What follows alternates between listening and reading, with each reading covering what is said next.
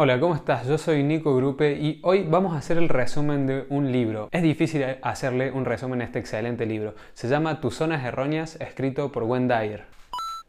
Este es uno de los 40 libros que tiene publicados Wendy Dyer y posiblemente sea el libro más leído y respetado en el mundo del desarrollo personal. Fue publicado en 1976 y en mi opinión yo creo que para entrar en el mundo de Wendy Dyer esta es la llave, este libro es la puerta de acceso a ese mundo. Y algo que cabe aclarar antes de entrar en materia es que todos los que han leído este libro más de una vez afirman que cada vez que lo vuelven a leer se encuentran con un libro nuevo. Contiene mucha información y está explicado de una forma bastante simple para todo el mundo. Así que voy a tratar de hacer lo mejor posible, pero esta es mi versión, mi punto de observación de este libro. A grandes rasgos y ya metiéndonos en el libro, Dyer explica que si las cosas en tu vida están desordenadas, si estás paralizado por compromisos laborales o familiares, la culpa la tenés vos, en tus zonas erróneas. Así que en el libro te lleva capítulo a capítulo por las distintas zonas como la dependencia, el amor hacia uno mismo, la culpa, la preocupación, la trampa de la justicia, la ira y muchos otros capítulos más, que en total son 11 zonas erróneas que describe en este libro y te explica qué son cómo surgen, la razón psicológica de por qué surgen y cómo superarlos. Te va dando varios ejercicios que podés hacer. Así que vayamos por partes. Y si te interesa este tema, los libros de desarrollo personal y todo el mundo del desarrollo y crecimiento humano, te invito a que te suscribas a mi canal ya que subo contenido como este todas las semanas. Este libro es duro y es duro incluso desde la introducción que hace Wendy Dyer. Cuenta la historia de que hay un grupo de alcohólicos anónimos y el encargado de ese grupo se pone en el estrado con dos vasos con un líquido transparente y un gusano. Entonces le pide a todos que observen y él mete el gusano en un vaso que tiene agua. El gusano flota, se mueve hacia el borde del vaso, sube y sale vivo. Cuando lo vuelve a agarrar lo mete en el otro vaso que tiene alcohol y el gusano se desintegra. Entonces él dice, espero que hayan visto esto y lo que hace el alcohol en nuestro cuerpo. Y una persona de las que está ahí presentes levanta la mano y dice, claro, si yo tomo alcohol nunca voy a tener gusanos en mi cuerpo. Entonces este libro es duro porque expone zonas erróneas que tenemos. Depende de uno eh, aceptarlo, no aceptarlo aceptarlo, hacer de cuenta que no existen y no hacer nada al respecto, pero existen. Así que empecemos por el primer capítulo que se llama Haciéndote cargo de ti mismo. Dyer dice que la vida es muy corta para vivirla como los demás quieren que la vivamos. Somos responsables de todo lo que nos pasa y una vez que entiendas ese concepto y te hagas cargo de absolutamente todo, vas a encontrar cambios gigantes. El primer paso es cambiar tu forma de pensar. Somos capaces de elegir nuestros pensamientos. ¿Y por qué esto es importante? Porque nuestros pensamientos llevan a tus sentimientos y estos a acciones, a tu conducta. Y todo lo que entra en tu cabeza tenés el poder y la libertad de cambiarlo. Si quieres cambiarlo, lo único que tenés que hacer es pensar en otra cosa. Y si vos no controlas tus pensamientos, ¿quién los está controlando? ¿Capaz tu pareja, tu jefe, alguno de tus padres? Claro que no. Ellos pueden influenciarte, pero no controlar lo que pensás. Por medio de ser consciente de tus pensamientos, vos podés elegir entonces tus emociones, independientemente de la situación que estés atravesando. Los libros de desarrollo personal, los mentores y referentes pueden ayudarte y acompañarte, pero tu crecimiento depende de vos y tenés la libertad de elegirlo. Puedes seguir estando en esta zona cómoda y errónea de tu vida o cambiar y tomar las riendas de tu vida. La segunda zona es el primer amor. El primer amor es el amor propio. Es muy común que en nuestra sociedad nos hayan enseñado que el amor propio está mal, que eso es ser egoísta, es no pensar en los demás. Y lo que tenemos que hacer es poner a los demás por antes que nosotros mismos. Porque eso es lo que hace una buena persona. Pero la realidad es que el amor propio es lo que necesitas para ser feliz en el momento presente. Cuando hayas reconocido lo que vales y lo bueno que sos, no vas a tener la necesidad de que los demás apoyen y refuercen tu valor. Si estás seguro de vos mismo, y tenés confianza en lo que pensás, no vas a querer ni vas a necesitar que los demás sean como vos. Y el amarse a uno mismo implica aceptarse a uno mismo, reconociéndose como un ser humano, aceptándose tal cual como uno es. Y si hay cosas que no te gustan de vos, ya sea físicamente o no, tenés que ver qué de todo eso que no te gusta podés cambiar y hacerlo. Y lo que no puedas cambiar, aceptarlo. El tercer capítulo se llama No necesitas la aprobación de los demás. Este libro Dyer lo escribió mucho antes de las redes sociales. Por eso creo que hoy en día este capítulo es uno de los más importantes. La necesidad de aprobación de los demás equivale a decir lo que vos pensás de mí es más importante de la opinión que tengo de mí mismo. Puede que este tema parezca que es similar al primer capítulo, pero no. Y te explico por qué. La búsqueda de aprobación externa es un deseo. Todos queremos que nos aplaudan, que nos den cumplidos y eso. El problema está cuando eso se transforma en una necesidad. Cuando te llegas a derrumbar en caso de no obtenerla. Cuando no llegas a los me gusta o comentarios que querías. La necesidad de aprobación se fundamenta de una sola forma en tu cabeza y es de esta siguiente manera. No confíes en vos mismo. Confirma todo con otra persona primero. Le estás regalando a los demás el poder de controlarte. Y no es que eso aparece de repente y llega a tu vida en la adolescencia, por ejemplo, donde lleno de dudas y preguntas, como si fuera arte de magia. No, no es así. Viene desde que somos bien chicos. Por ejemplo, desde que tus padres te dicen que te vistas como quieras, pero de repente cuando vos apareces con un atuendo te dicen que las rayas y los puntos no van juntos. O sea que necesito la aprobación de ellos para saber si lo que hice está bien. Luego hay mensajes en los colegios por parte de los profesores, directivos, otros compañeros, y así se va formando esa necesidad de aprobación. Esa necesidad es un psicológico callejón sin salida, que no te va a llevar a ningún lado. Es imposible vivir en este mundo sin provocar la desaprobación de la gente. No a todo el mundo le va a gustar lo que digas, pienses, muestres, y eso es normal. Hagas lo que hagas, no vas a poder complacer a todo el mundo. Así que mejor, sé vos mismo, sé auténtico suscríbete. La cuarta zona errónea es la ruptura con el pasado. Si nos preguntamos quiénes somos, seguramente salimos con una carpeta llena de autodefiniciones que usamos regularmente, que engloban cosas de nuestro pasado y las usamos para definirnos hoy también, las famosas yo soy. Sí, seguramente hay muchos yo soy positivos, como yo soy cariñoso, yo soy amable y soy bueno para los deportes, pero también están los negativos y que son los que usamos más a menudo, como yo soy muy ansioso, soy muy tímido, soy perezoso y muchos otros más. Estas autoetiquetas no son malas de por sí, pero pueden jugarnos en contra y terminar transformándose en un impedimento, si es que estas etiquetas limitan tu crecimiento, tu desarrollo, y así es como surgen las creencias limitantes. Estas autodefiniciones pueden surgir de dos formas. La primera es que venga del pasado, realmente, algo que de chicos nos lo dijeron y que al día de hoy nos lo seguimos creyendo. Pongamos el ejemplo de un padre que define a su hijo como desordenado, y cuando habla con otras personas dice es que él es muy desordenado, o cuando habla directamente con él le dice, vos sos muy desordenado. El niño escucha eso y cree porque es su padre, al punto en que entonces dice,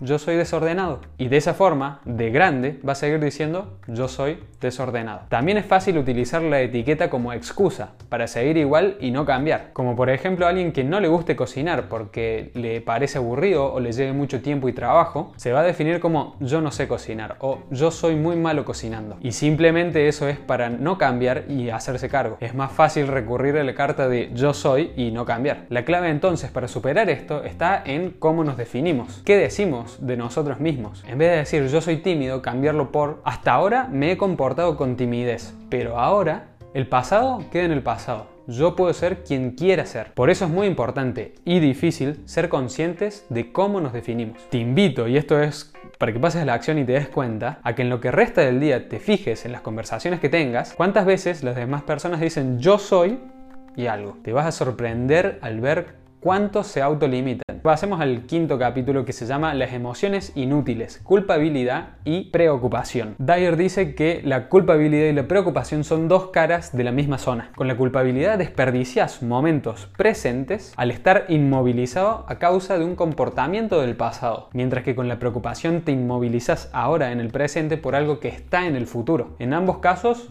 uno se queda inmóvil en el momento presente. Cuando viajas al pasado para aprender de tus errores y revisas una situación para que no vuelva a suceder, eso no es culpabilidad, eso está totalmente bien. El problema aparece cuando ese viaje al pasado te impide moverte en el presente. Las personas también llegamos a usar la culpa para poder obtener algo, cuando haces sentir culpable a alguien. No te culpes, no sirve de nada. Lo hecho, hecho está. Aprende de eso y seguí adelante. No hay nada que puedas hacer para cambiar el pasado. La preocupación, recordemos, es quedarse inmovilizado hoy por algo de futuro. Algo que todavía no sucedió y capaz que no suceda. Pero cuidado, no hay que confundir preocupación con hacer planes para el futuro. Solo es preocupación cuando te quedas inmovilizado en el presente. Por ejemplo, te preocupas tanto por cómo te va a ir en esa entrevista de trabajo que te la pasas pensando en cómo te va a ir en vez de prepararte. O que te preocupan los exámenes de la universidad y que se te vienen todas las fechas juntas y todo el tiempo decís es que no sé por dónde arrancar, mira todo lo que tengo que estudiar. En vez de frenarte, armar un plan y comenzar a estudiar. Pregúntate esto la próxima vez que estés preocupado. ¿Hay algo que puedas hacer hoy para que ese evento en el futuro sea más fácil? Si la respuesta es sí, pasa a la acción y hacelo. Si la respuesta es no, deja de preocuparte.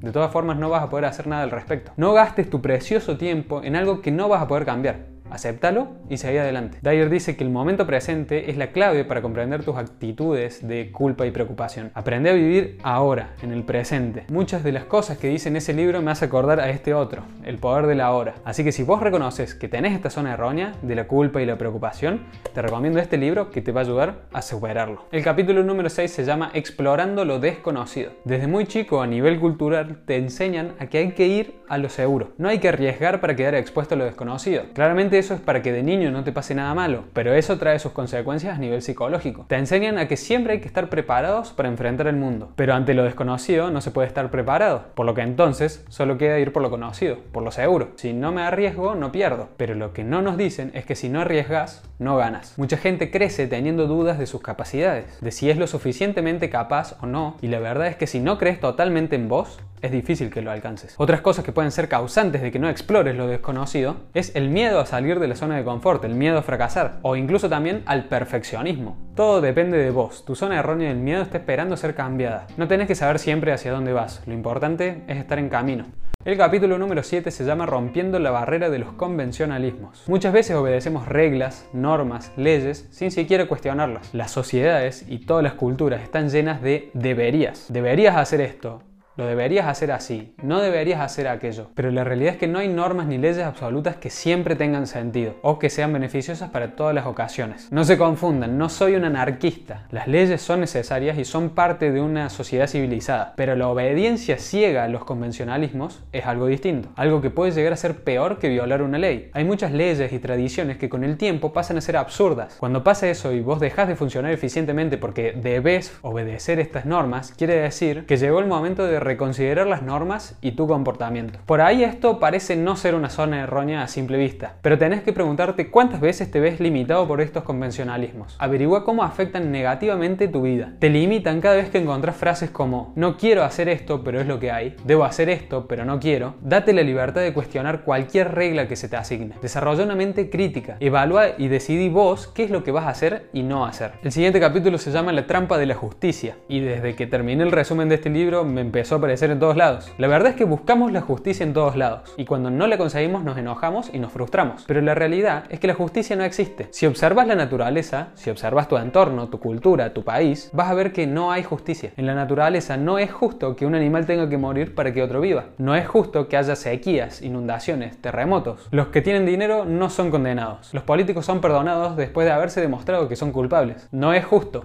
pero es cierto. La exigencia de justicia no es un comportamiento neurótico, eso está bien. Solo se convierte en una zona errónea cuando te castigas a vos mismo con una emoción negativa por no poder ver la justicia que vos exigís. La decisión de luchar contra la justicia puede ser admirable, pero tu elección de dejarte perturbar por eso es tan neurótica como la culpa, la necesidad de aprobación y todas las otras zonas que mencionamos. ¿Cómo te das cuenta si esto te afecta? Fíjate cuántas veces decís la frase no es justo, o vos no tenés derecho a hacer eso si yo no lo puedo hacer, o ¿te haría yo una cosa así a vos? Terminás determinando qué es bueno para vos basándote en la conducta de los otros y entonces ellos pasan a estar a cargo de tus emociones y no vos. La injusticia no es lo que cuenta, sino lo que vos haces al respecto. Terminando con las postergaciones, ahora mismo es el penúltimo capítulo. Postergar o la palabra que está de moda procrastinar quiere decir que elijo no hacer algo ahora, lo voy a hacer en otro momento. La verdad es que a la gran mayoría de las personas nos pasa que postergamos. Son muy pocos los que pueden decir con honestidad que no postergan. Y también es cierto que, que si sos de esas personas que posterga, no te gusta vivir con ese sentimiento de ansiedad todo el tiempo, que es culpa. Quiero que entiendas dos cosas. Uno es que la postergación en realidad no existe. Uno simplemente hace cosas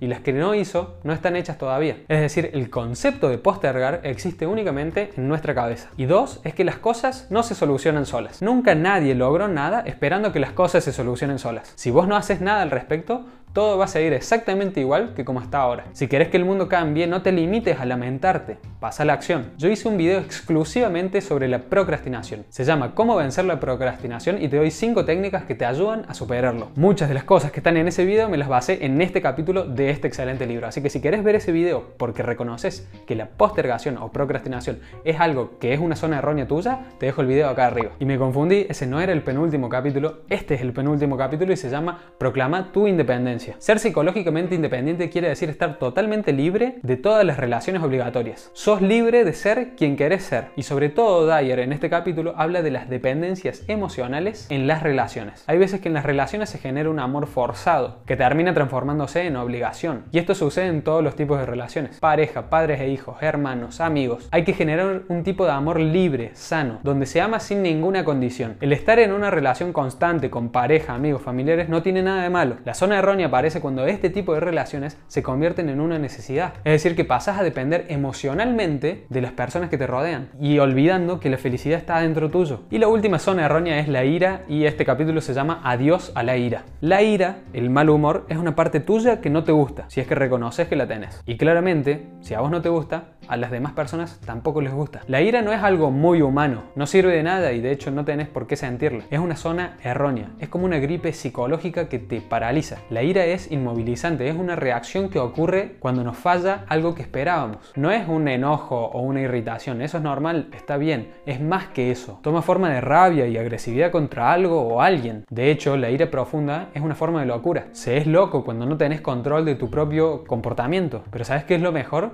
Es que la ira es una elección y es un hábito. Como absolutamente todos los hábitos, podemos cambiarla. En vez de escoger la ira, podés empezar a pensar en las demás personas como seres que tienen derecho a ser diferentes de lo que vos querés que sean. Y no hay nada que puedas hacer al respecto. Ellos son libres, al igual que vos, de ser quien quieren ser. Así que hay que aprender a aceptarlo. Ese es mi resumen de este hermoso libro. Me encantó, me fascinó. Y sé que a mucha gente también. Así que súper recomendado. Yo le pongo un sólido 10. Espero haber podido transmitir todo lo que muestra este libro. Me gustaría que en los comentarios pongas si hay alguna zona errónea que Wendy se olvidó de poner en este listado de 11. A ver si podemos mejorar un poco el libro. Muchas gracias por ver este video. Si te gustó, por favor déjale un me gusta y suscríbete al canal. Subo contenido como este todas las semanas. Te dejo de este lado el botón para que te suscribas y de este lado un video que muy probablemente te va a gustar.